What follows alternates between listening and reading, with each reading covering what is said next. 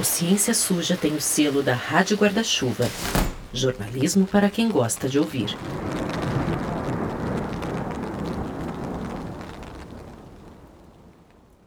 Trazendo um pouco até para o pessoal, professor, você sabe que uns tempos atrás eu caí sozinho e caí com o braço todo torto. Tive que fazer uhum. uma cirurgia de pulso aqui, assim. Não caiu sozinho, não, quase foi atropelado, vai. Isso, é. Eu, eu quase fui atropelado, pulei para trás e caí todo torto aqui, uhum. bati o pulso, fiz a cirurgia, tudo certinho. No fim, na alta, a prescrição foi codeína. Esse seu estudo, por exemplo, se uma pessoa fosse levar a ferro e a fogo o seu estudo, ele estaria sugerindo que talvez não seja o caminho tomar codeína, talvez um outro analgésico desse conta do recado, é isso? Sim, provavelmente você. Uh, o que o nosso estudo sugere é que, em comparação a tomar analgésicos mais simples, se você tomasse, por exemplo, um paracetamol ou um ibuprofeno, ou qualquer tipo de anti-inflamatório, você conseguiria resultados semelhantes em relação ao controle da dor, em comparação a tomar codeína e você estaria um, uh, sob um risco bem menor de uh, desenvolver os efeitos, efeitos adversos que eu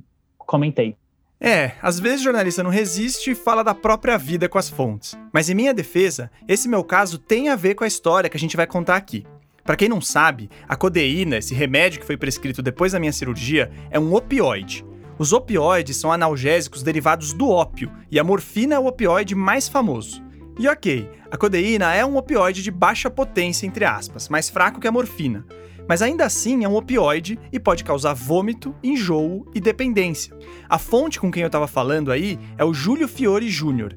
Ele se formou em fisioterapia no interior de São Paulo e tem toda uma linha de estudos com pacientes em recuperação pós-operatória. Ele se especializou na Escola Paulista de Medicina da Unifesp e depois foi para fora do Brasil. O Júlio já teve na Austrália, mas agora faz seus estudos na Universidade McGill, no Canadá. Ele está há tanto tempo fora que diz que começou a esquecer uma ou outra palavrinha do português. Explicar meu trabalho em português tem sido muito difícil. Eu tô com um problema agora contrário do que eu tinha quando eu mudei do Brasil.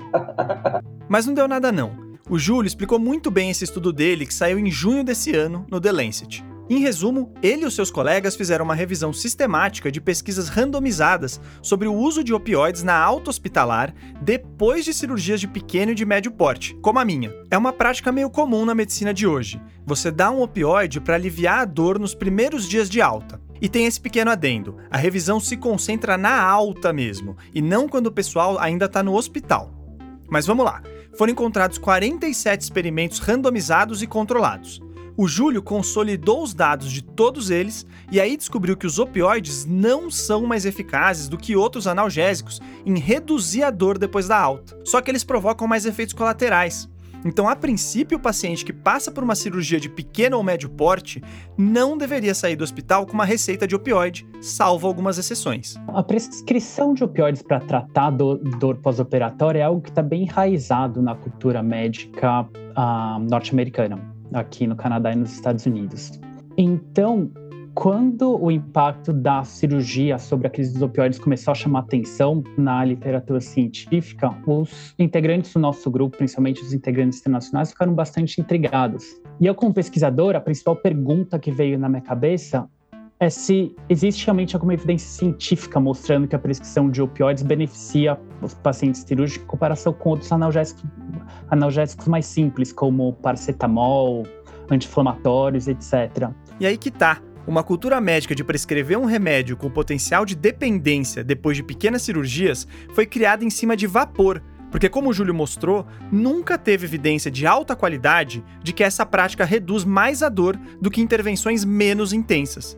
E não é só nesse contexto que a ciência dos opioides não bate com seu uso na prática. Esses medicamentos foram usados muito, mas muito além da conta nos Estados Unidos, no Canadá e em alguns outros países. Foi esse uso indiscriminado que causou a tal crise dos opioides que o Júlio mencionou na América do Norte. Desde 1999, quando esse problema de saúde pública começou a ganhar força, mais de 600 mil mortes foram causadas por overdose de opioides nos Estados Unidos, um número que continua subindo em ritmo acelerado. Só que essa epidemia não surgiu do nada ela foi causada. Farmácias, profissionais de saúde corruptos, agência reguladora de medicamentos, farmacêuticas, todos têm culpa no cartório. Mas tem uma turma que merece destaque: é a família Sackler e a farmacêutica deles, a Purdue Pharma. Em 95, eles lançaram o remédio Oxycontin, que continha oxicodona, um opioide mais forte que a morfina. E se fosse só isso, tudo bem, porque há casos em que é mesmo necessário usar remédios potentes assim para conter a dor. Só que a Purdue alegou que a fama dos opioides de causar dependência era injusta na verdade, segundo eles, esse risco era baixíssimo, menor do que 0,03%, e que por isso o Oxycontin e outros opioides poderiam ser usados numa boa como primeira linha de tratamento para vários casos de dor, inclusive as crônicas, e não só aquelas mais intensas e agudas, como as dores de uma cirurgia pesada ou as de um câncer. Tá com dor nas costas ou de cabeça que não vai embora? Oxycontin nelas. Os representantes de vendas da Purdue diziam insistentemente para os médicos que esse era o analgésico para se iniciar e para permanecer com. Só que era mentira. O Centro de Controle e Prevenção dos Estados Unidos, o CDC, mostrou que até um quarto das pessoas que tomam opioide de maneira prolongada viram dependentes. E investigações revelaram que os Sacklers e os dirigentes da Purdue já sabiam do alto potencial de dependência do Oxycontin pouco tempo depois do lançamento, mas eles resolveram ficar quietos para continuar lucrando com a dependência dos outros, o que beneficiou até o tráfico de drogas. Só o Oxycontin gerou 35 bilhões de dólares em receitas para Purdue. E olha que tinham outras farmas, como a Endo, a Teva e a Johnson Johnson, correndo atrás desse mercado e vendendo seus próprios opioides. Por outro lado, o CDC calculou um custo anual de 80 bilhões de dólares com a crise, entre tratamento para dependência, mortes, perda de mão de obra. Estados americanos que processaram a Purdue estimaram um prejuízo de 2 trilhões de dólares. E apesar da empresa ter pedido falência em 2019, seus donos, os Sacklers, continuam sendo uma família bilionária com contas offshore, mansões e tudo mais. Tem um documentário excelente que saiu na HBO sobre o assunto, com um título que dá o tom da gravidade que ele merece. É o crime do século. You can make a lot of money getting doctors to prescribe a medication to people who don't need it. Neste episódio, a gente vai trazer a ciência suja que promoveu a crise dos opioides e o que mais inflou esse problema gigante de saúde pública na América do Norte. E também vamos mostrar como essa epidemia pode invadir outros países, inclusive o Brasil. Um relatório de fevereiro de 2022 da Comissão para a Crise dos Opioides do Lancet cita o nosso país entre os que estão na mira do braço internacional dos Sacklers, a Mundi Pharma. Essa farmacêutica, inclusive, já comercializa o Oxycontin aqui. O mesmo documento aponta um crescimento na prescrição de opioides da ordem de 465% de 2009 para 2015 no nosso país. Do último ano para cá, a gente sim tem recebido mais casos de uh, pessoas com dependência de opioide. Claramente, a gente tem de, de, uh, recebido. Pode ser que antes o Brasil estivesse tratando pouco a dor? Realmente pode. E a gente também não quer menosprezar a dor de ninguém, não. Sofrer com dores intensas é bem complicado. E os opioides às vezes têm um papel nesse cenário. A gente deve valorizar o uso adequado que segue as melhores evidências e lida com os riscos de forma transparente. O problema é que várias das justificativas meia-boca usadas para bombar os opioides nos Estados Unidos estão chegando aqui no nosso quintal. Meu nome é Telro Preste. E eu sou Thaís Manarini. Esse é o quarto episódio da segunda temporada do Ciência Suja, o podcast que mostra que em crimes contra a ciência, as vítimas somos todos nós.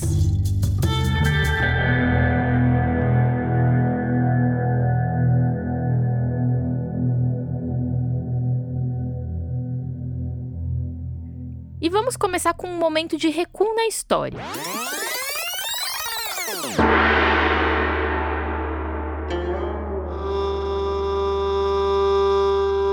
Os opioides são substâncias originalmente derivadas do ópio, que é um subproduto da papoula. 3.400 anos antes de Cristo, os sumérios, que viviam na Mesopotâmia, extraíam uma espécie de leite dessa flor para fins medicinais.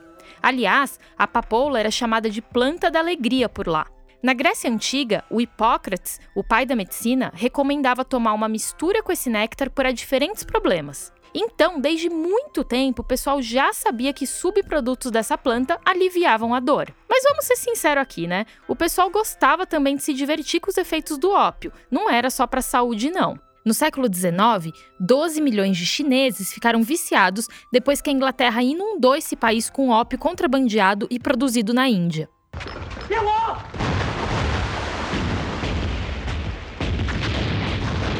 Isso culminou nas chamadas Guerras do Ópio e terminou com uma China derrotada em 1860, tendo que engolir a legalização dessa droga e a perda de Hong Kong. Um pouco antes, no comecinho do século XIX, o químico Friedrich Serturner da Prússia tinha isolado o princípio ativo do ópio.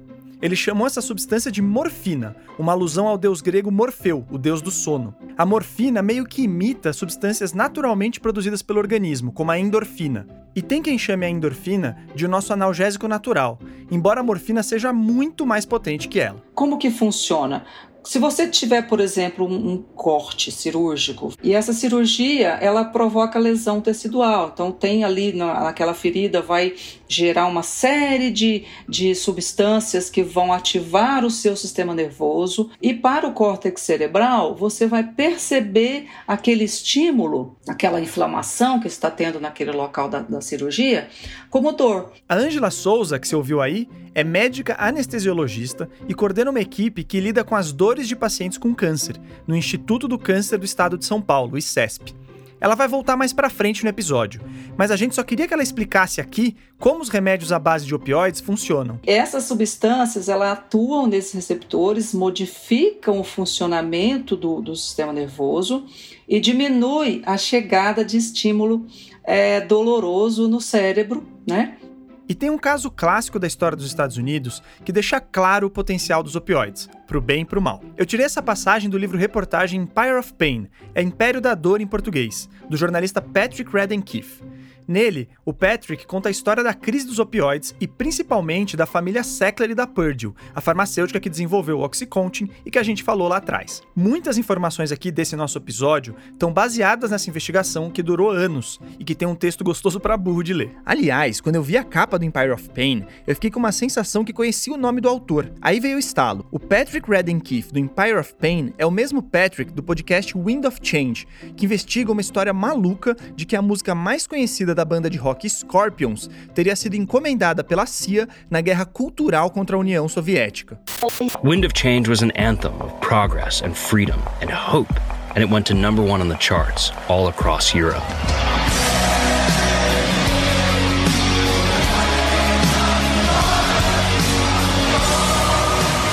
É um podcast espetacular, mas voltando aqui ao nosso Ciência Suja. A história que eu queria contar é a da Guerra da Secessão, ou a Guerra Civil Americana de 1865. Durante ela, a morfina foi muito usada por soldados machucados de ambos os lados da batalha, porque ela realmente alivia a dor. Só que isso produziu uma geração de veteranos vidrados em morfina, tanto no norte como no sul do país. O livro Empire of Pain diz o seguinte: Em 1898, 250 mil americanos eram dependentes por morfina. Uma década depois, o presidente Theodore Roosevelt apontou o Dr. Hamilton Wright como comissário do ópio para conter o flagelo do abuso. Nessa mesma época, a Bayer refinou a morfina e começou a vender o que chamou de um remédio heróico. Daí o nome de heroína. A farmacêutica alegava que esse medicamento teria todas as vantagens dos opioides, mas sem a dependência. Aliás, tinha gente defendendo o uso de heroína até contra a dependência por morfina, só que o tempo passou e ficou claro que a heroína era mais potente e igualmente viciante. Em 1913, a Bayer parou de produzir heroína, em 1924 ela foi proibida nos Estados Unidos e só aí passou a ser vista como droga. Ou seja, já na virada do século XX, tinha farmacêutica querendo criar a narrativa de um opioide que não viciava, ou que mal viciava.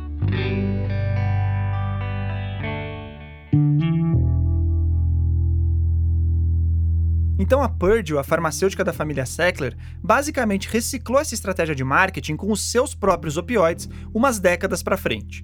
E de marketing médico, os Sacklers manjavam. O Arthur Sackler, da primeira geração da família a ficar rica, era meio que um gênio inescrupuloso da propaganda médica. Era um gênio do mal, vai. Em 1998, o Hall da Fama da Publicidade Médica, e sim, isso existe nos Estados Unidos, apontou o seguinte: Nenhum indivíduo fez tanto para moldar a publicidade médica como o multitalentoso Dr. Arthur Sackler. O Arthur não tem nada a ver com o Oxycontin em si. O principal responsável pelo lançamento desse medicamento foi o sobrinho dele, o Richard. Mas o Arthur abriu um caminho para a estratégia de promoção usada para os opioides modernos, a partir de campanhas de outras drogas. Seu trabalho mais famoso foi com o Valium, um calmante lançado em 1963 sem muita restrição de indicação. O Valium gerou um hype gigante. Ele foi o primeiro remédio a alcançar um bilhão de dólares em vendas. Enquanto outros calmantes eram vendidos para pessoas com transtornos psiquiátricos mais severos, a Roche sugeria que o Valium ajudava com os picos de ansiedade do dia a dia. A mensagem passada era de que o Valium não tinha efeitos colaterais severos e não viciava e o Arthur encheu as ruas de representantes de vendas que batiam na porta dos consultórios médicos para dizer isso e apontar a, entre aspas, literatura científica.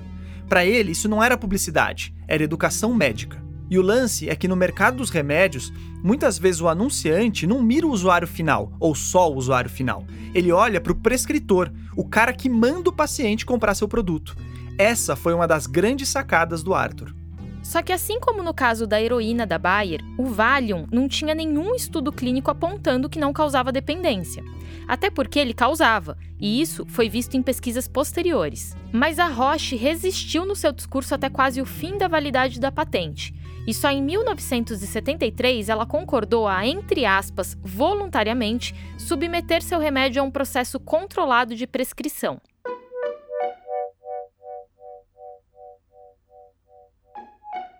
E agora sim a gente chega no Oxycontin, que foi lançado no finalzinho de 95, como a gente disse no começo. Oxy vem de oxicodona, aquele opioide mais potente que a morfina, e Contin remete a contínuo. É que o comprimido vinha com uma espécie de revestimento que liberaria a substância aos poucos, e isso supostamente evitaria crises de abstinência e dependência. A oxicodona em si foi desenvolvida em 1916 pelos alemães durante a Primeira Guerra Mundial. A novidade era essa liberação fracionada. A Purdue não fez nenhum estudo mais detalhado para de fato avaliar o potencial potencial de dependência do Oxycontin. Ao invés disso, ela investiu tempo e dinheiro em negociatas com membros da FDA, a agência que regula medicamentos nos Estados Unidos. Nove meses antes da aprovação final do Oxycontin, executivos da Purdue já sabiam que o medicamento seria liberado, segundo trocas de e-mails. O principal responsável da FDA por essa avaliação e aprovação era um homem chamado Curtis Wright.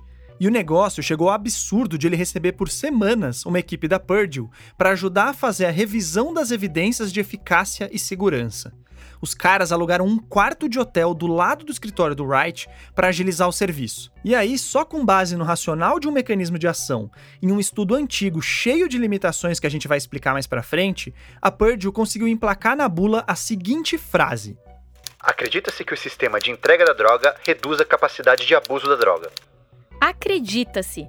A linguagem é uma maravilha, né? Quem será que acredita nisso? Eu não sei, só sei que cerca de um ano depois, o Wright foi trabalhar dentro da própria Purdue com um salário de mais ou menos 400 mil dólares por ano. É isso que o pessoal chama de porta giratória. O sujeito sai da instituição que limita, regulamenta ou fiscaliza as ações da empresa e aí vai trabalhar na própria empresa, trazendo com ele um monte de informações valiosas e até confidenciais.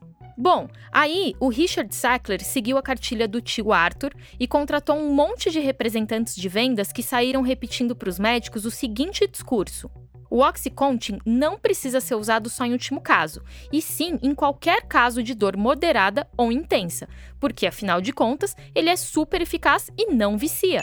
Ele era o remédio para iniciar e manter o seu tratamento, lembra? No primeiro ano, foram 44 milhões de dólares em vendas. No segundo, isso dobrou, e no terceiro dobrou de novo. Em quatro anos, o Oxycontin bateu um bilhão de dólares em receitas e superou o Viagra, a droga sensação dos anos 90. No quinto ano, o time de vendas da Purdue duplicou de tamanho o mercado de opioides estava voando e fazendo um monte de gente ganhar dinheiro. Eram distribuidoras de medicamentos, clínicas de dor, redes de farmácia, outras farmacêuticas com seus próprios opioides. Só que aí os problemas começaram a pipocar. Quer dizer, eles ficaram mais difíceis de negar, porque a verdade é que desde 97 os representantes de vendas já traziam relatórios com casos de abuso e os Sacklers esconderam esses documentos. E foi isso aí que deu origem a uma epidemia de dependência e mortes por overdose. Para alguns especialistas, essa é a mais grave crise de drogas enfrentada da história dos Estados Unidos. Aquele relatório do Lancet fala em três ondas da crise. A primeira veio nos anos 90, com Oxycontin e a campanha de marketing pesada da Purdue. A segunda veio em meados dos anos 2000, quando o número de dependentes de opioides cresceu ao ponto de turbinar o tráfico de heroína, uma droga mais barata. E a terceira veio com opioides sintéticos altamente potentes, como o fentanil, que é produzido por farmacêuticas, mas também por traficantes, e é ainda mais barato que a heroína. Essas ondas foram se somando e gerando um saldo assustador. Como a gente disse, mais de 600 mil mortes foram provocadas nos Estados Unidos por causa de opioides, lícitos ou não. E a pandemia piorou o cenário, como mostrou Júlio Fiore. Desde 2000 e 2020, 2021, uh, os números do Canadá acabaram de ser, de ser reportados. Cerca de 7 mil pessoas morreram no Canadá, em média por ano, e nos Estados Unidos os números subiram para 70 mil uh, mortes por ano. Três fatores que são apontados como causas desse aumento de mortalidade por opioide durante a Covid. Um é que o isolamento social e a Covid em si causam estresse e fazem os usuários de drogas consumirem mais drogas. Outro é que a restrição de viagens e o maior controle de fronteiras mexeram com o mercado ilegal. O fentanil ganhou espaço e alavancou as overdoses. Às vezes, o cara até achava que estava consumindo heroína, mas a droga estava batizada com fentanil. Também com a Covid-19 isolamento social, teve uma diminuição do acesso a serviços de usuário de drogas, como centros para uso supervisionado, até acesso a uso de terapia com metadona e etc. Segundo uma reportagem da Vice, a cada 15 minutos um bebê nasce nos Estados Unidos com dependência por opioide. Entre 2006 e 2014, 100 bilhões de comprimidos de opioides foram distribuídos por lá, de acordo com o Washington Post. De 2015 a 2017, as convulsões causadas por fentanil triplicaram. Por ter catalisado essa cadeia de eventos e principalmente por ter maquiado e escondido informações, a Purdue foi processada por diferentes estados e indivíduos, em diferentes ocasiões. Quando dava, ela pressionava o judiciário a arquivar o caso. Quando não dava, fazia acordos com o outro lado para silenciar o assunto. E enquanto isso, os Sacklers foram drenando o dinheiro da Purdue e colocando nas próprias contas bancárias. Em 2019, a Purdue entrou com um pedido de falência e declarou só ter um bilhão de dólares em dinheiro ou ativos para os credores. Isso é estranho para uma empresa que vendeu o equivalente a 35 bilhões de dólares só com uma droga e que era de uma família com uma fortuna de 14 bilhões de dólares, segundo a lista Forbes de 2015. De acordo com o Empire of Pain, o procurador-geral do estado da Carolina do Norte disse isso aqui. Os Sacklers extraíram quase todo o dinheiro da Purdue e empurraram a carcaça da companhia para a falência. Multibilionários são o oposto de falidos. A história dos Sacklers e da crise dos opioides é cheia de complexidades, idas e vindas, e ainda tem o absurdo que nenhum dos membros dessa família foi condenado criminalmente. A gente até queria entrar mais a fundo, mas a verdade é que já existem reportagens, livros, filmes e até séries espetaculares que detalham o caso. De novo, a gente recomenda o Empire of Pain e o documentário Crime do Século, que é dividido em dois episódios. Tem também a série dramatizada Dopesick, com o Michael Keaton dando um show. Mas só para fechar esse capítulo com mais umas picaretagens rápidas, eu vou chamar a Thaís de novo para me ajudar aqui com uma das nossas listinhas do Ciência Suja. Bora lá, Thaís? Bora! Número 1. Segundo a Purdue, o Oxycontin não era viciante por causa daquela liberação contínua ou lenta da oxicodona que a gente comentou antes. A Purdue dizia que o paciente ia recebendo a dose aos poucos, durante 12 horas, o que evitava abusos. Mas até esse tempo de efeito era mentira. Gráficos foram manipulados para vender essa suposta ação da droga para os médicos. Quando começaram a chegar os relatos de que os efeitos do remédio não duravam esse tempo todo, a solução da Purdue foi simples: prescrever uma dose mais alta. Número 2. Para provar que doses altas não eram um problema, nos anos 90 a Purdue conduziu um estudo de caso com um ex-dependente de heroína, um cara que tinha alta tolerância a opioides. Ele chegou a receber 50 pílulas de 160 miligramas por dia, o equivalente a 200 doses de heroína, e ainda assim ele sobreviveu. Só que esse caso, para lá de específico, foi usado por vendedores da Purdue para argumentar que o Oxycontin era seguro mesmo se tomado em doses altíssimas. É mole? Número 3. Em 2007, a Purdue foi processada e parte da diretoria admitiu sua culpa pela venda irresponsável do Oxycontin. Aí, ela fez um acordo com o Departamento de Justiça dos Estados Unidos para pagar uma multa de 600 milhões de dólares. Parece alto, mas é um valor relativamente baixo, já que a Purdue tinha lucrado 9 bilhões de dólares só com a venda desse remédio até 2006. Enfim, tem muito mais absurdo, mas a gente aqui do Ciência Suja resolveu seguir outro caminho, até para não repetir as mesmas coisas do que já tem publicado por aí. Então agora nós vamos tentar responder duas perguntas. A epidemia americana dos opioides pode se tornar uma pandemia e atingir países como o Brasil? E os fatores que impulsionaram esse problema de saúde pública por lá estão sendo exportados? Depois do intervalo, a gente fala disso.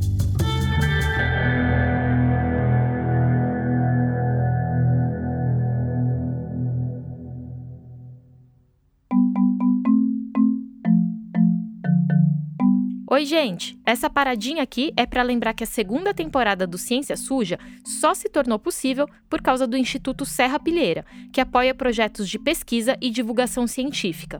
Dá uma olhada no site deles para ver o tanto de coisa bacana. E o Ciência Suja faz parte também da Rádio Guarda-Chuva, uma rede com um podcast jornalístico melhor que o outro.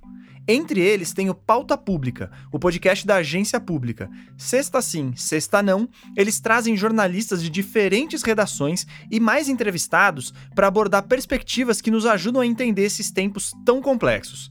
O pessoal de lá gravou um recadinho para vocês. Oi, ouvintes do Ciência Suja. Aqui é a Clarissa Levi. Eu sou apresentadora do podcast Pauta Pública, junto com a Andrea Dipp.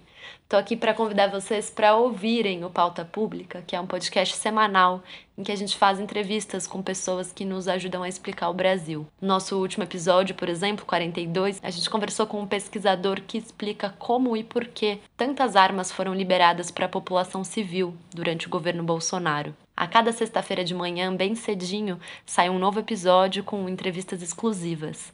Espero vocês lá no feed do Pauta Pública. Um abraço, até!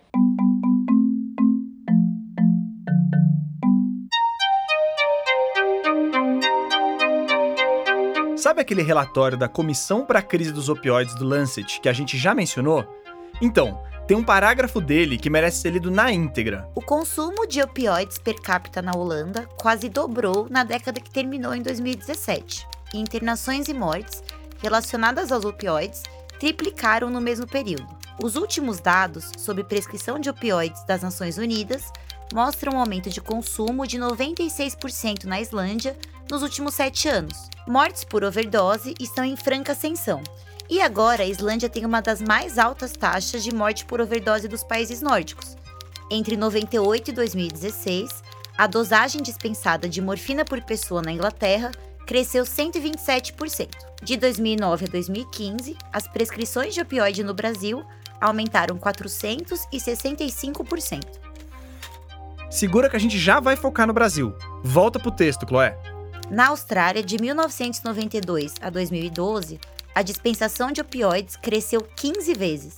No mesmo período, as hospitalizações associadas ao uso de opioides mais do que dobraram e agora superam as internações por heroína. No México, a prescrição de opioides aumentou em média 13% a cada bimestre entre 2015 e 2019, embora a taxa média seja cerca de 150 vezes menor do que nos Estados Unidos nesse mesmo período. A proporção de finlandeses recebendo prescrições de opioides saltou de 1% em 95 para 7% em 2016.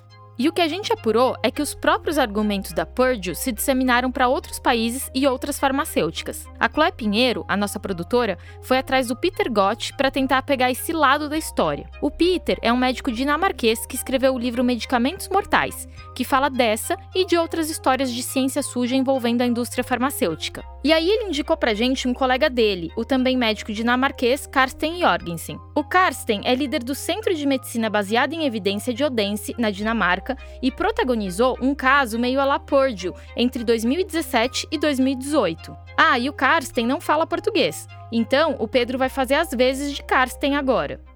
Uh, I I was involved in, in this. Então, na verdade, eu me envolvi nisso porque a televisão dinamarquesa nacional, o canal estatal da Dinamarca, entrou em contato com o nosso centro de pesquisa. A nossa especialidade é avaliar e sintetizar a ciência médica. Um, medical science. Os repórteres estavam interessados em um derivado moderno de opioide da farmacêutica Grunenthal, que também atua no Brasil. toda a campanha de marketing dizia que ele, abre aspas, raramente causava dependência. Só que o consumo desse remédio estava aumentando num nível preocupante e os repórteres entrevistaram várias pessoas que tentaram parar, mas sofriam com claros sinais de abstinência, como tremores, vômito, mal-estar. Eles então pediram para a agência regulatória local os documentos que justificaram a aprovação e essa alegação de que esse opioide dificilmente viciava. Depois mandaram para o Karsten analisar. So I, looked at these um, uh, these papers that então eu olhei os documentos enviados e vi que nenhum realmente examinava essa questão da dependência. Alguns, na verdade, soavam um alerta. Alguns eram experimentos com animais. Em um deles, macacos apertavam um botão e aí recebiam esse remédio. Depois de um período relativamente curto, os macacos não paravam de apertar o botão e eventualmente um dos macacos morreu. Eles preferiam esses remédios do que comida ou qualquer outra coisa. Já os estudos em humanos não discutiam a questão da dependência. Aí os repórteres voltaram para a agência regulatória e perguntaram: como é que vocês deixaram a Grunenthal alegar que esse produto raramente causava dependência? And basically, um, e basicamente o argumento foi que a aprovação de drogas não é baseada no perfil de segurança. Se você documentar que tem o benefício, você pode comercializar e fazer propaganda. Ou seja, o argumento era que, como não tem documentação de que causa dependência e sabemos que há benefícios, você pode vender. É, aí pegou mal, né? A campanha de marketing toda voltada para essa alegação de segurança e no fim não tinha evidência disso. Com a repercussão do caso, esse medicamento deixou de ser prescrito para todo tipo de dor crônica e foi categorizado que nem a morfina, que é bem mais controlada. So that, you know... Isso prova que jornalismo, podcasts e programas de TV podem ajudar a mudar as coisas para melhor. Valeu pela moral, Karsten. Por outro lado, nem a Grunenthal nem ninguém foram punidos nesse caso. E isso porque essa farma já tinha um histórico aí. No final da década de 50, ela desenvolveu a talidomida contra enjoos e permitiu a venda para mulheres grávidas. Poucos anos depois, uma onda de abortos e bebês com deformidades nasceram por causa desse medicamento. A Grunenthal resistiu, mas acabou tendo que indenizar muitas famílias, e esse caso motivou a exigência de estudos randomizados para aprovação de medicações em boa parte do mundo.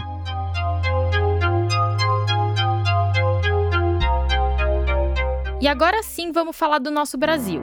Em 2013, a farmacêutica Mundifarma abriu um escritório aqui. Essa farmacêutica atua em dezenas de países e, tchananã, foi fundada pelos Sacklers. Sim, a mesma família da Purdue. E a pegada era mais ou menos a mesma. O livro Empire of Pain diz o seguinte: Na América Latina e na Ásia, centenas de milhões de pessoas estavam se juntando à classe média. Esses indivíduos de repente tinham maior acesso à saúde e mais dinheiro para gastar em bem-estar. Então, mesmo enquanto a Purdue enfrentava diferentes processos nos Estados Unidos, a Mundipharma se preparou para cultivar novos mercados para analgésicos. Um ano depois de desembarcar aqui, em 2014, a Mundipharma soltou um levantamento que recebeu a atenção da grande imprensa, alegando que 80 milhões de brasileiros, ou cerca de 40% da população, conviviam com dores crônicas.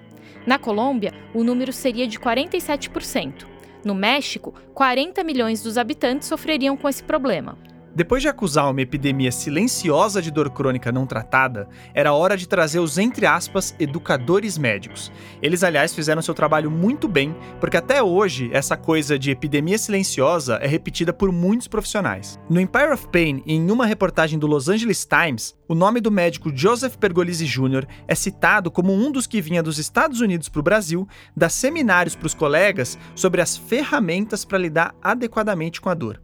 Ele e outros especialistas com a mesma missão eram pagos pela Mundipharma. O curioso é que essa turma reciclava os argumentos já gastos nos Estados Unidos, como de que menos de 1%, ou 0,03% para ser exato, dos usuários de remédios à base de opioides desenvolviam dependência. Então, um adendo aqui para entender esse número mágico que a Purdue e a Mundipharma adoravam repetir para os profissionais de saúde o principal argumento que foi utilizado pela Purdue Pharma para justificar o, o reduzido nível de dependência com o uso de opioides foi baseado nos dados que foram publicados numa carta ao editor, publicada no New England Journal of Medicine. E era uma carta que tinha cinco linhas. Tá aí o Júlio Fiore de novo colocando os pingos nos is dessa história. Tudo bem que em uma revista científica, uma carta ao editor pode trazer dados e insights interessantes. Mas o fato é que esse tipo de texto não passa pela revisão criteriosa de outros pesquisadores, como um artigo científico propriamente. Essa carta ao editor, em específico, foi publicada na década de 80 no periódico New England Journal of Medicine.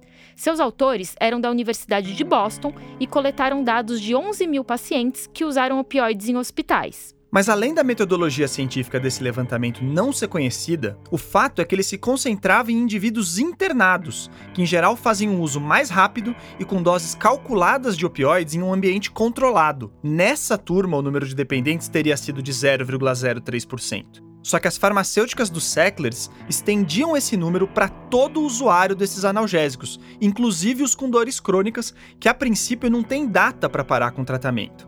Nesses cenários, o CDC indicou que, na verdade, um quarto das pessoas ficavam dependentes, como a gente falou no começo. É uma diferença de 0,03% para quase 25%. Com pesquisa básica, a gente consegue medir de certa forma isso, né?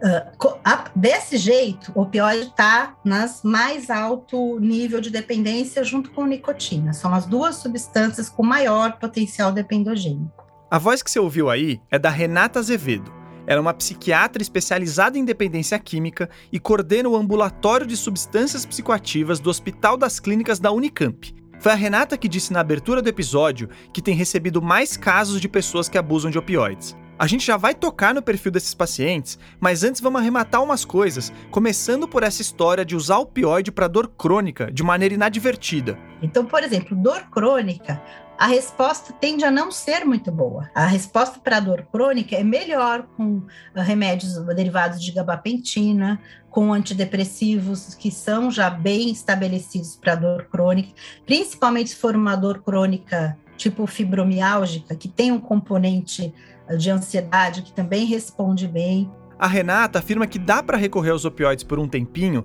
mesmo no contexto de dor crônica, só que enquanto as outras medidas como a fisioterapia não surtiram efeito, por exemplo. Ou mesmo para os casos de pessoas com pouca expectativa de vida, em que a dependência não é um grande problema.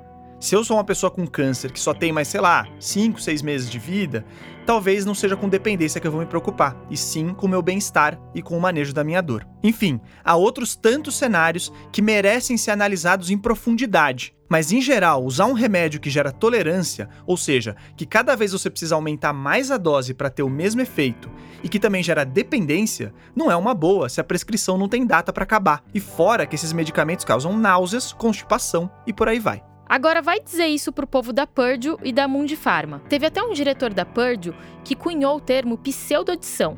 Em um panfleto que os representantes de vendas distribuíam para médicos, dava para ler o seguinte: A pseudoadição parece com a adição em si, mas ela ocorre em decorrência da dor não controlada. Ou seja, a fissura pelo remédio, na verdade, seria apenas uma necessidade urgente de resolver a dor. No mesmo panfleto, era sugerido que isso se resolveria dando mais opioides para o paciente. Hoje em dia, esse conceito de pseudoadição até pode ser usado por profissionais, como a Renata nos contou, mas não como justificativa para tomar mais analgésicos, e sim para traçar o perfil de uma pessoa que tem mais dificuldade de largar uma droga, porque de certa forma ela aplaca algum sintoma que ele tem.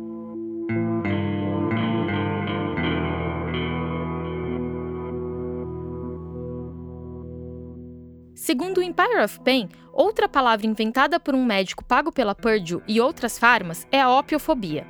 O termo define o medo de profissionais em prescrever remédios à base de opioides, principalmente em situações de dor crônica. E é provável que existam profissionais que deixem de receitar esses medicamentos por receio, mesmo quando eles são úteis de verdade. Mas vamos combinar que uma dose de cautela com uma das substâncias que mais causam dependência não é de todo ruim, né? De qualquer jeito, o fato é que essas definições foram criadas com o objetivo de seguir empurrando opioide para casos em que certamente há opções melhores e menos danosas. E esse vocabulário inventado já está desembarcando no Brasil. Em 2019, o material da campanha nacional Brasil Sem Dor, da Sociedade Brasileira para o Estudo da Dor, a SBED, usa o termo opiofobia. No site da SBED, a Grunenthal, lá do caso da Dinamarca, aparece como uma das patrocinadoras. Esse tipo de apoio é comum nesse universo, gente. O argumento é o de que, se tiver tudo às claras e com limites bem estabelecidos, Beleza. Mas não dá para negar as relações aqui. Em 2018, um ano antes, aconteceu o seminário Viver com Dor, realizado pela Folha de São Paulo, com o patrocínio do Laboratório Cristália e apoio da Mundifarma e da SBED. Ali, os palestrantes também apontaram o medo como uma das principais causas de subtratamento da dor no nosso país. Mas esse medo, pelo visto, deve estar tá diminuindo. Como a gente já disse, de 2009 a 2015, as prescrições de opioides aumentaram 465% no Brasil. E uma matéria de abril de 2022 da mesma Folha traz mais dados nessa linha. A pedido da reportagem, a Anvisa fez um levantamento de comercializações desses remédios. No primeiro semestre de 2021, o ritmo de vendas indicava um crescimento de mais de 33% nas prescrições em relação ao ano anterior. E só nos primeiros seis meses do ano passado, as vendas de oxicodona e metadona já foram 29% maiores do que em 2020. Isso porque, em 2020, foram 20 milhões de embalagens vendidas. E lembra que eu falei que eu saí do hospital com prescrição de opioide depois de uma cirurgia no pulso, sendo que aquela revisão do Júlio Fiore indicava que o mais adequado era recorrer a outros analgésicos? Então, na verdade o médico me receitou codeína sem nem perguntar se eu tinha histórico de dependência na família. E eu tenho. E eu recebi um, uma de codeína. E eu também, nem, na época, nem entendia muito bem. E vou te falar, é porque era curto, não foi atrás, mas assim, a sensação é muito diferente. E olha que codeína é pouco, poder, pouco poderosa, dizem, né? É, mas comparativamente. Ela dá uma, uma liberação de, sei lá o que acontece aqui. Parecia que eu não tinha mais dor nenhuma. sei lá o que tinha acontecido. É, muda toda a percepção álgica do organismo, né? Quando eu terminei minha residência na França, e e na época, lá, 92, faz muito tempo, uh, eu trabalhei num serviço que tinha bastante dependência de heroína. No Brasil, não, nem passava perto dessa questão.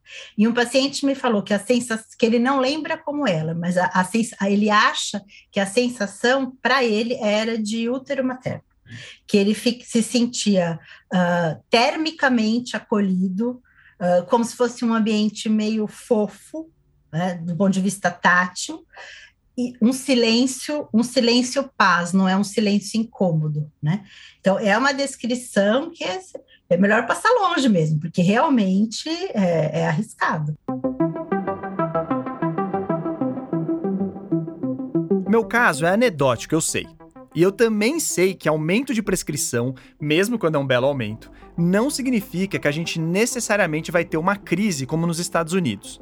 Naquele seminário da Folha, foram mostrados dados de 2016 que apontam que a média de consumo per capita de remédios à base de opioides nos Estados Unidos era da ordem de 500 miligramas.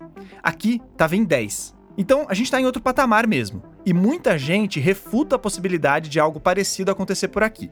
Mas o ponto é, parece que não é medo ou opiofobia que vão segurar o abuso, não, no Brasil ou em qualquer outro lugar. Pelo menos não vão segurar isso no médio prazo. Aliás, um estudo de 2019 da Fiocruz mostrou que 4,4 milhões de brasileiros já fizeram uso ilegal de opiáceos, sem prescrição médica. Tá, se não é o medo, o que mais poderia ajudar a evitar uma epidemia de opioides por aqui? Talvez nosso perfil de uso de drogas ilícitas? Como o consumo de heroína é inexpressivo no país, isso daria uma segurada no mercado ilegal de opioides. Só que tem dois pontos. O primeiro é que antes da Purdue e de outras farmas inundarem a América do Norte com esses remédios e criarem uma legião de dependentes, o mercado de heroína também estava caidinho lá. Foi por volta de 2010 que o negócio começou a mudar. De acordo com a Sociedade Americana de Medicina em Adição, 4 a cada 5 pessoas nos Estados Unidos que usaram heroína nesse período tinham começado com analgésicos prescritos por médicos. O segundo ponto é que o mercado ilegal não se resume ao que o traficante produz. Na crise norte-americana dos opioides, um dos grandes problemas, na verdade, era o desvio de remédios fabricados pelas próprias farmacêuticas. Haviam várias clínicas de dor que abasteciam o mercado paralelo. No Empire of Pain, o Patrick Redden Keefe conta um caso digno de filme. Em Los Angeles, membros de uma organização criminosa recrutavam moradores de rua, colocavam-nos em vans e pagavam 25 dólares para cada um ir até a clínica Lake Medical para uma avaliação médica falsa. Depois, eles escoltavam esses pacientes de mentira para uma farmácia, onde apresentavam a prescrição que o Dr. Santiago havia acabado de receitar e pegavam um pote de Oxycontin. O crime organizado então vendia esses comprimidos para traficantes de drogas. O detalhe é que a Purdue contratava um sistema de monitoramento refinado de vendas e prescrições de Oxycontin. Então ela sabia que essa tal clínica Lake Medical estava prescrevendo quantidades de opioide muito fora do padrão. Em setembro de 2008, a gerente da região da Purdue, Michelle Ringler, visitou a clínica com um dos representantes de vendas. De fora, o prédio parecia abandonado, mas dentro eles encontraram um pequeno escritório lotado de pessoas. Ringler relatou depois que alguns dos indivíduos ali pareciam que tinham acabado de sair da prisão. Estou certa que é um esquema de crime organizado ali. A polícia não deveria ser contatada? Ela escreveu para um oficial de compliance da Purdue, mas a Lake Medical não foi reportada para as autoridades. Aqui no Brasil, no ambulatório da Unicamp que a Renata trabalha com dependência química, há basicamente dois perfis de paciente. Então, no ambulatório que tem chegado profissionais de saúde que começaram a, em geral, a se autoprescrever e aí, a, aí começa a ter uma relação problemática com esse uso, de escalar a dose, de não conseguir se abster, de ter problema no ambiente de trabalho. E o outro grupo é de pessoas que receberam uma prescrição de opioide por conta de um quadro de dor, que alguém julgou que era grave o suficiente para merecer uma prescrição de opioide, e em um dado momento o profissional resolve que não, uh, passou do ponto. Assim. Então, assim, também não vai ser por incapacidade do contrabando que a gente vai ficar mais protegido de uma eventual crise dos opioides.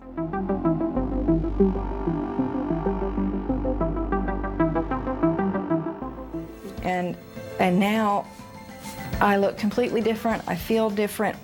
Life is wonderful again. I've I have found life again and it's worth living now.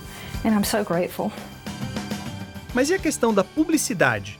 Diferente dos Estados Unidos, o Brasil não permite que farmacêuticas divulguem remédios vendidos com prescrição para a população em geral. Por lá, os opioides eram anunciados em propagandas de TV cheias de gente feliz e jovem, dançando, em anúncios e revistas de grande circulação e até em outdoors. É, só que o próprio Arthur Sackler ensinou que o marketing nessa área é muito voltado para o prescritor, ou seja, o médico. E isso também acontece aqui. Para entender melhor esse cenário, a gente conversou com Matheus Falcão. Ele é um advogado especializado em saúde coletiva, muito gente boa que trabalha no IDEC, o Instituto de Defesa do Consumidor. Bom, eu sempre gosto de começar esse assunto falando que a indústria farmacêutica é uma das indústrias que mais investem em marketing no mundo. É, nós estamos aí falando de uma indústria que está no top 3 de investimento em marketing no mundo. Só que, de forma muito interessante, a gente não vê esse marketing no dia a dia. A Comissão para a Crise dos Opioides do Lancet relata que em 2016 as indústrias farmacêuticas investiram 20,3 bilhões de dólares em marketing dos seus produtos para os médicos. Segundo Matheus, em muitas farmas, os gastos de publicidade inclusive superam os com pesquisa e inovação. Essa dinheirama toda inclui aquelas visitas de representantes aos consultórios, mas vai muito além disso. E aí, abrindo um pouco o debate, a gente consegue pensar em estratégias específicas do tipo levar o profissional de saúde para um congresso. Então, por exemplo, eu convido o profissional de saúde para um congresso, às vezes até um congresso com vários ares luxuosos, por assim dizer, no transatlântico, como assim dizer, a gente sabe que isso existe. Né? Eu convido esse profissional e tenho ele aí uh, por quatro dias à minha disposição, pagando tudo para ele, para tentar convencê-lo cada vez mais de que meu medicamento deve ser prescrito mais vezes, as farmacêuticas ainda patrocinam os próprios congressos científicos ou eventos específicos desses congressos, onde trazem sua visão sobre determinada doença e o tratamento dela. Elas também financiam sociedades médicas e até ações de associações de pacientes. E eu não estou querendo dizer que todo congresso, sociedade médica ou ONG é comprada, não é isso. Mas a gente pode ser adulto e dizer que as farmas investem nessas linhas para influenciar o mercado a seu favor. Aí é aquele jogo de como o apoiado e o apoiador lidam um com o outro e de como as autoridades regulam essa relação com transparência e limites claros, baseados em evidências científicas sérias. Na Purdue, o pessoal alocou 9 milhões de dólares só para pagar um programa de jantares aos médicos. Em um e-mail escrito em 96, o próprio Richard Sackler escreveu que Médicos que vão aos nossos programas de jantar ou aos encontros de fim de semana escreveram mais que o dobro de prescrições de Oxycontin do que o grupo controle. Sim, eu também tirei essa história do Empire of Pain. E aliás, o livro conta que a Purdue e outras fabricantes de analgésicos gastaram 700 milhões de dólares entre 2006 e 2015 em lobby político nos Estados Unidos. Isso é oito vezes mais que o lobby armamentista. Mas para além disso, as farmas investem bastante em inteligência de dados. E eu consigo ver quem está consumindo o quê, qual que é o perfil dessa pessoa e até qual médico está prescrevendo o quê, qual que é o perfil de prescrição desse médico. Com isso, eu consigo agrupar os médicos, como médicos que prescrevem muito o que eu quero e médicos que prescrevem pouco o que eu quero, e consigo fazer um marketing perfilizado direcionado para aquele profissional de saúde específico e chegar até ele, abordá-lo e convencê-lo, ou tentar convencê-lo a prescrever o medicamento que eu estou fabricando. Então a gente nota que é uma indústria com estratégias de marketing muito sofisticadas. É verdade que a crise dos opioides na América do Norte gerou um aprendizado para o resto do mundo. A Angela Souza, que contou lá atrás sobre o mecanismo de ação desses remédios, disse que as próprias empresas puxaram o freio de mão em ações mais ostensivas. Nessa hora que ela disse isso, a gente estava conversando sobre outra estratégia de marketing das farmas, que é pagar médicos respeitados para darem aulas aos seus pares. Então, assim, já teve situações em que a pessoa me chamou para dar aula e que eu fui e falei assim: olha, eu dou aula de opioide. Tá? Eu não vou dar aula sobre o seu remédio, vou dar aula sobre um opioide. Por quê? Porque é importante que as pessoas saibam usar. Então eu vou dar aula sobre isso. E aí depois que, que terminou a aula, a pessoa veio falou: Ah, mas você não falou muito de tal medicamento. Eu falei assim: olha, como eu falei para você, eu aceitei dar aula porque eu ia falar de opioide. Não vim aqui para dar aula sobre o seu remédio. Se você está querendo alguém que venha aqui estimular o uso indiscriminado de, de tal medicamento, então acha outra pessoa. É esse tipo de cobrança mais cara de pau que diminuiu, segundo ela. É, depois dessa questão aí dos Estados Unidos, diminuiu bem, né?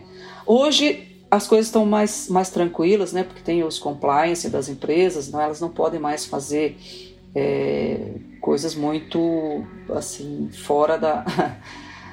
né? Mas é, hoje está bem mais difícil de acontecer isso, mas já aconteceu sim. 10 anos atrás, 15, mas mesmo com esse aprendizado, a verdade é que os médicos brasileiros também são frequentemente impactados por ações das farmacêuticas. Então essa porta para uma crise de opioides também segue entreaberta, para dizer o mínimo.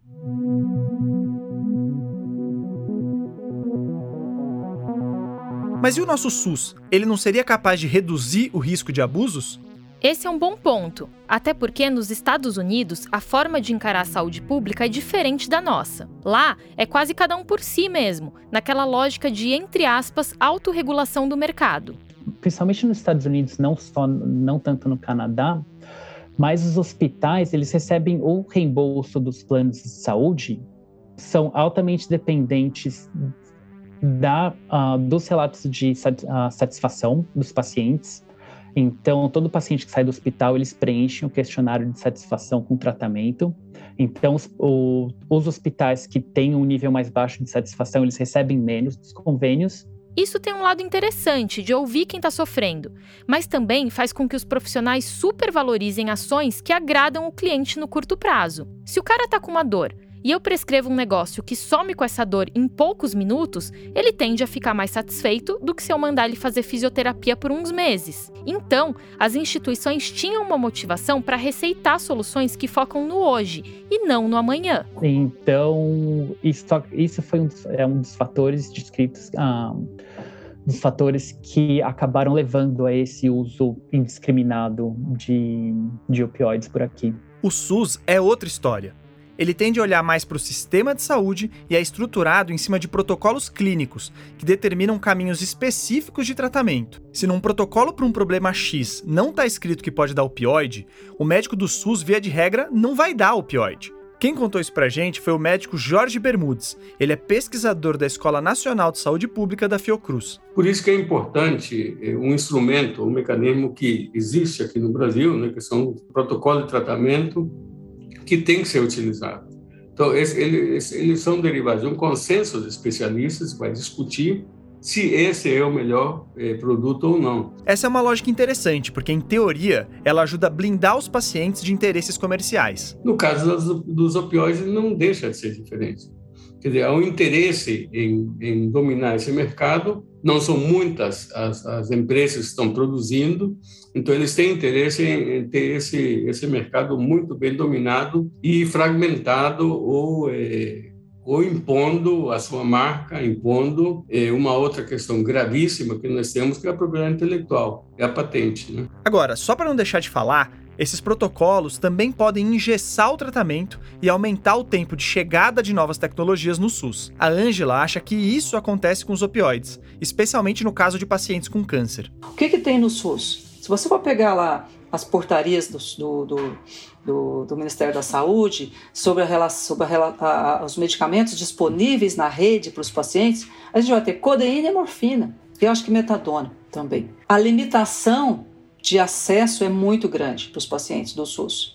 Como contraponto, a Comissão Nacional de Incorporação de Tecnologias no SUS, a Conitec, chegou a avaliar a inclusão de novos opioides para dor crônica no sistema público e concluiu que isso não seria custo efetivo. De qualquer forma, realmente parece que um sistema universal de saúde serve de amortecedor contra prescrições indevidas de opioides. Esse é um argumento que todos os nossos entrevistados usaram. Só que assim, no Canadá, todo mundo também tem acesso gratuito à saúde. Independente disso, a crise dos opioides atingiu em cheio a população. Claro que o Canadá está colado nos Estados Unidos e, inclusive, compartilha tradições e culturas médicas com o vizinho. Mas isso é para dizer que o SUS provavelmente não aguentaria a bronca sozinho, porque nenhum sistema é capaz de fazer isso sem que a sociedade entenda os reais riscos e benefícios dos remédios à base de opioides e discuta isso de maneira franca, inclusive com leis que desestimulem abusos e práticas predatórias. No mais, 25% da nossa população tem seguros de saúde ou parte para atendimento particular mesmo. E nesse segmento há uma mercantilização constante, segundo Mateus.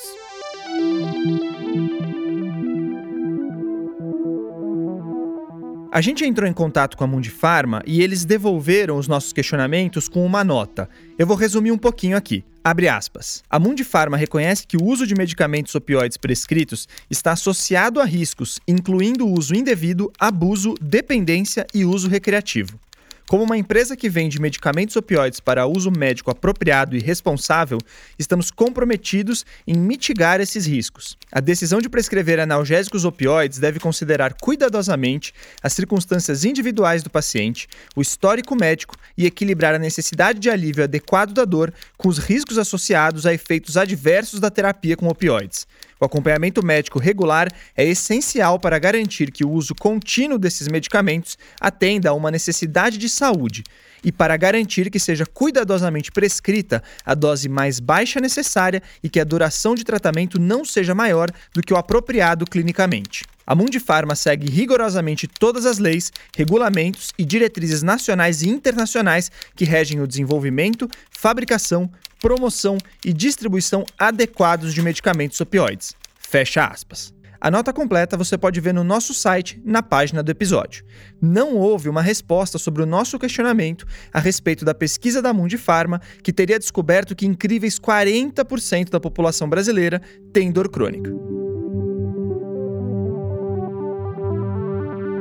Não dá para fazer pouco caso das milhões de pessoas que sofrem com dores não tratadas. A própria comissão para a crise dos opioides do Lancet reconhece isso naquele relatório e diz que o abuso de opioides não deveria distrair as autoridades de que a falta dos mesmos opioides causa sofrimento em vários países pobres. Mas aí vem uma frase na mosca. Países de baixa renda não deveriam ser forçados a escolher entre deixar seus cidadãos sofrerem desnecessariamente ou cederem à predação corporativa. Na crise dos Estados Unidos, as atitudes criminosas da Purdue não foram contidas por outras empresas. Pelo contrário, mais farmas tentaram capturar esse filão com práticas questionáveis. Empresas gigantes que distribuem medicamentos pagaram milhões de dólares em acordos judiciais por terem negligenciado alertas de prescrições abusivas vindos dos seus próprios softwares de trabalho. Redes de farmácia também deixaram de barrar vendas suspeitas e alertar as autoridades só para ganhar mais dinheiro. Clínicas de dor pipocaram pelos Estados Unidos receitando opioides sem qualquer critério e ainda seguem fazendo isso. Não dá para as instituições públicas esperarem que a mão invisível do mercado resolva o problema das dores não tratadas. Nos Estados Unidos, isso terminou em 600 mil mortes. Tem uma frase de efeito do livro Empire of Pain que cabe bem aqui. E ela diz o seguinte: a crise dos opioides é uma parábola sobre a incrível capacidade da indústria privada subverter instituições públicas.